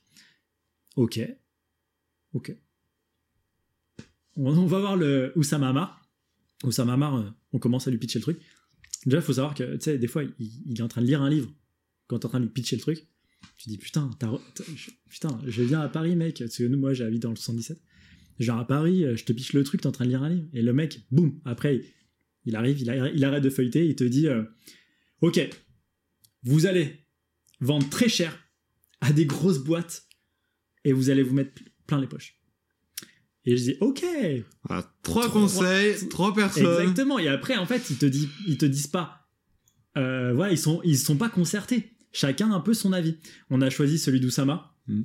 qui était à l'époque, en tout cas, euh, je trouve beaucoup plus simple. On n'était pas en train de hacker un game. On était en train de hyper personnaliser entre guillemets une approche prospection, pour persuader, convaincre une boîte de travailler avec toi. Donc c'est ce qu'on a fait. Ok, ça s'est bien passé? Euh, ouais, on a travaillé avec euh, des super belles boîtes. Disney, Danone, Veolia, Vinci, euh, etc. C'était très cool. Le problème, et en gros c'est encore aujourd'hui, hein, quand je parle avec des acteurs de l'événementiel, c'est le cas, mais c'est des personnes qui sortent de la com. Communication événementielle. Et à l'époque, quand moi je sortais de mon école d'ingé, je savais pas la différence, enfin, je connaissais la différence, mais de d'état d'esprit entre des marketeurs, le marketing, la com, enfin tout ça, tu vois, comme interne, comme externe et tout. Quand tu es dans la com, mesurer ce qui se passe, optimiser, avoir de la data, c'est pas le truc. C'était pas leur problème. Nous, c'est ce mm. qu'on faisait. On permettait de comprendre, d'analyser, d'optimiser, on amenait du gros dans l'événement.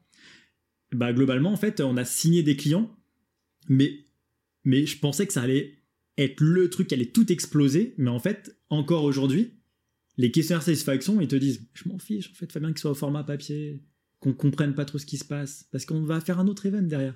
Je suis payé pour faire 30 événements à l'année. J'ai pas besoin d'optimiser le truc, tu vois, sinon, je risque mon poste, tu vois. Et là, je dis Ah ouais, on est quand même dans un mindset de ouf. C'est pour ça que je suis reparti du côté marketing en mode euh, Enfin, ceux qui ont de la data, qui optimisent le truc et qui scale, tu vois. Ok.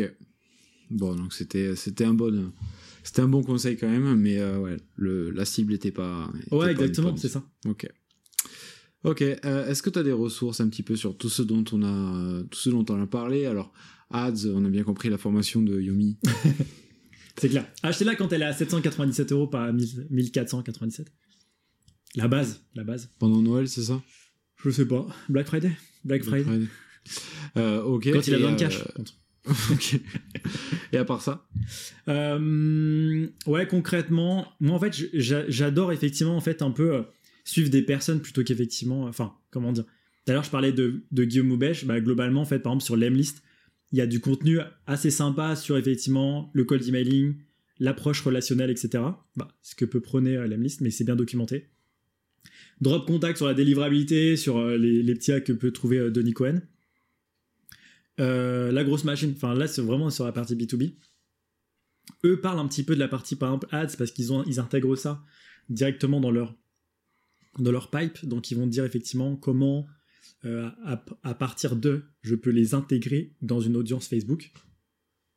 Mais globalement je vais être, je vais, être ultra niché en fait dans les, dans les ressources et principalement des outils où tu as effectivement, euh, ils documentent ça comme s'ils allaient te faire une formation alors que c'est en fait tout simplement pas des fois sur leur blog, mais dans leur support, le helpdesk en fait.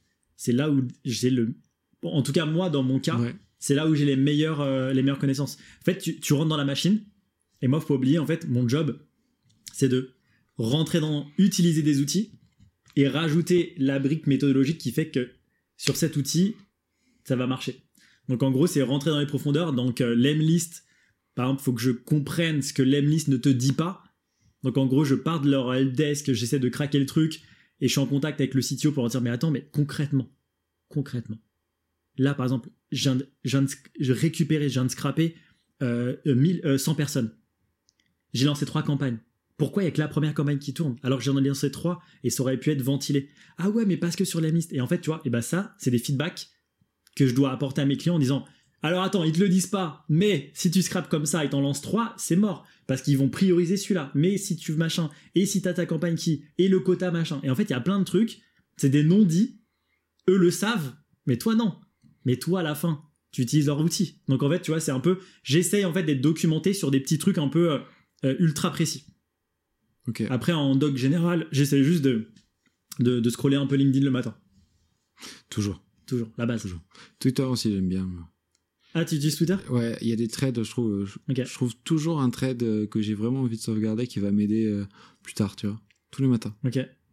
Franchement, ça m'a jamais déçu. Faudrait que je teste. Faudrait que je teste. Mais après, tu vois, le biais, c'est que quand je teste un truc, j'ai tendance à, à rentrer dedans, euh, ouais, télécharge pas Twitter alors. à essayer. Mais en tout cas, ouais, mais il y en a pas mal qui ont, qui ont, qui sont rentrés dedans là dernièrement des, Ouais. des, des pros de LinkedIn et qui ont commencé à faire des, des, des gros reach, etc. Mais moi, la question que je me pose, c'est est-ce que c'est intéressant et réplicable pour les entrepreneurs? À tester. Voilà. Ok, mais trop Euh, cool. Enfin, je, je te suivrai et je regarderai un peu les threads que tu suis. Ouais, dans les likes, il y a pas mal de trucs euh, intéressants. Euh, ok. Est-ce que tu as des outils que tu as oubliés, mais que tu utilises beaucoup et qui te sauvent la vie? Les outils que j'utilise euh, quasiment tous les jours, hormis les, les outils de prospection, ça va être bah, juste la base de la base, hein, mais Notion. Quand je crois tu que c'est systématiquement l'outil qu'on dit tous en C'est vrai, mais ouais, mais je crois en fait, euh, surtout quand tu documentes, en tout cas, c'est le truc le plus important. De plus en plus, je commence à mettre mes, mes méthodes sur Obsidian, tu sais, l'outil, Oui. le second cerveau, etc. Tout simplement pour avoir des interconnexions. En gros, quand tu commences à cliquer sur Facebook Ads, ça te sort toutes les méthodologies qui tournent, qui gravitent autour. Ultra puissant qu- quand tu veux rentrer dans la tête de, de la méthodologie, gros- enfin grosse Ouais. de manière générale. Ou alors il faut faire un template Notion assez compliqué. Ouais. En, en fait, à un moment donné, il faut triquer un outil pour qu'il Ouais. devienne un autre. Ouais. c'est ça. Donc en gros, le deuxième outil, euh, DocSend, Ok. J'utilise tous les jours. Donc en fait, je partage aucun document, aucun e-book, rien du tout si c'est pas hébergé sur DocSend. Pour plein de raisons, je traque. Euh, je regarde en fait, bah, comme d'habitude, hein, mais qui consulte quoi, combien de slides? Des fois, je vois qu'il y a un gros drop. Trois slides pas consultés. Je me dis, faut les faire sauter. Optimisation. Et après, effectivement, euh, DocSend pour les, pour les propals que tu peux faire à tes clients, etc. Euh, et que c'est modifiable n'importe quand. Tu changes tes prix. Tout le monde a le truc, c'est pas ah j'ai le truc de Fabien d'il y a trois mois et c'était une itération. Il avait testé un prix, etc. Et après effectivement en outil euh, Slack, WhatsApp, ça dépend qui et ça dépend pourquoi, mais en gros les deux et hum, et après ouais ça va être un peu tout. hein. Ça va être un peu tout. Ok. D'accord. Enfin la classique quoi. ouais. Là je suis même dans ouais. l'ultra classique. après, moi, je connaissais absolument pas et j'ai regardé, c'était méga quali. Euh, t'as une, une alternative aussi euh, gratuite à DocSend Euh, T'en as testé une qui est bien ou pas? Euh, je crois qu'il y a déjà il y a un Microsoft ou il y a Google qui te permettent en fait d'héberger en tout cas des documents et de les envoyer et de savoir un peu ce qui s'y passe. Après DocSend j'utilise de manière assez poussée, enfin poussée non mais tu peux pas consulter un de mes documents si tu mets pas ton adresse email. Hmm. Donc ça Oui. permet de savoir qui. Ah, C'est vrai que ça fait un peu longué comme euh. Ouais. Mais bon, au moins. Ça fait un peu longuet. Mais, mais, après c'est mais quand tu sais qu'il y a de la valeur derrière, tu vas mettre ton email euh, même deux fois parce que bon, tu as envie. ouais au pire tu peux mettre un faux email. Oui. Il y en a plein qui le font. Mais ce que je veux dire c'est que je l'utilisais dans ma précédente startup qui permettait d'avoir le momentum de décision d'une entreprise. Parce qu'en fait, tu leur envoies. Elle consulte pas. Ça à rien de les relancer. Elle consulte pas. Et au bout de trois mois, tu sais pas pourquoi, dans une boîte, euh, je sais pas moi, Eurovia, euh, Vinci, peu importe, boum le, Il commence à titiller. Tu vois qu'il y a écrit Vinci, Vinci, Vinci. Ah, trois personnes différentes de la même équipe sur mon document, ils prennent une décision. boum, il y a un call derrière. Un email, il y a un Hyper truc. efficace. DocSend. Ça se relie à Slack, ça se relie à ce que tu veux. Ça t'envoie l'intent, l'intention, et que tu peux effectivement exploiter. Trop bien. Bon, ça, très, euh, très instructif. Bah écoute, moi j'ai fini avec mes questions, il me reste plus que la dernière. Euh, bon, j'imagine que tu l'as déjà anticipé. C'est euh, si tu devais inviter une ou plusieurs personnes sur ce podcast, qui est-ce que tu inviterais? Euh, Deux personnes différentes. Ok. Euh, Caroline sur la partie LinkedIn Content. Podcast. Si tu l'as pas déjà eu, elle est pas Je déjà passée pas, je l'ai pas déjà eu. On s'est envoyé des messages, mais enfin, c'était beaucoup trop court comme. euh, Ok. Bon, en tout cas, voilà. Caroline. Euh, je lui dirais en plus qu'on est bien accueillis et qu'on boit un super, super verre de vin. Il y a même l'apéro après. Il y a l'apéro. Ah, ça, c'est le premier truc. Et après, effectivement, euh, le deuxième, peut-être euh, euh, Thomas Rivol. Thomas Rivol, ok. Ouais, parce Mm. que je bosse euh, avec lui sur des missions euh, sales plus market, un peu high ticket. Et je sais qu'il est ultra smart sur copywriting, tunnel de conversion. Enfin, on fait pas mal de belles choses ensemble. Et je me dis, ouais, il doit avoir pas mal de, bah, de méthodes et pas mal de choses à dire. Ok, trop bien. J'ai hâte de, j'ai hâte de voir ça du coup. Écoute Fabien, est-ce que tu as quelque chose euh, à rajouter avant qu'on chine pour la fin? Euh, pas spécialement, si ce n'est passer à l'action. Arrêtez de procrastiner et passer à l'action. Ok, où est-ce qu'on te retrouve du coup? Soit pour travailler avec toi, soit pour voir tes contenus. Euh, principalement sur LinkedIn. Globalement, voilà, c'est c'est le truc le plus simple. Fabien Ferreira. Exactement. Euh, bah, je dirais sur LinkedIn. Ok, Ou bientôt sur le shot. Bientôt sur le shot. bon, ouais, ben, Fabien, je propose de chiner. Allez, À la prochaine. merci à toi, merci encore pour l'invite. De rien, avec grand plaisir. Voilà, c'est tout pour cet épisode avec Fabien Ferreira. J'espère que tu as aimé le regarder autant que moi. J'ai aimé se passer ce moment avec Fabien. Tu as le résumé dans le premier lien de la description avec tous les liens, toutes les personnes, toutes les ressources qu'on a mentionnées. Un grand merci encore à Factory 5.42 pour rendre le podcast possible. Et puis euh, à la semaine prochaine pour un nouvel épisode de l'Aftermarket.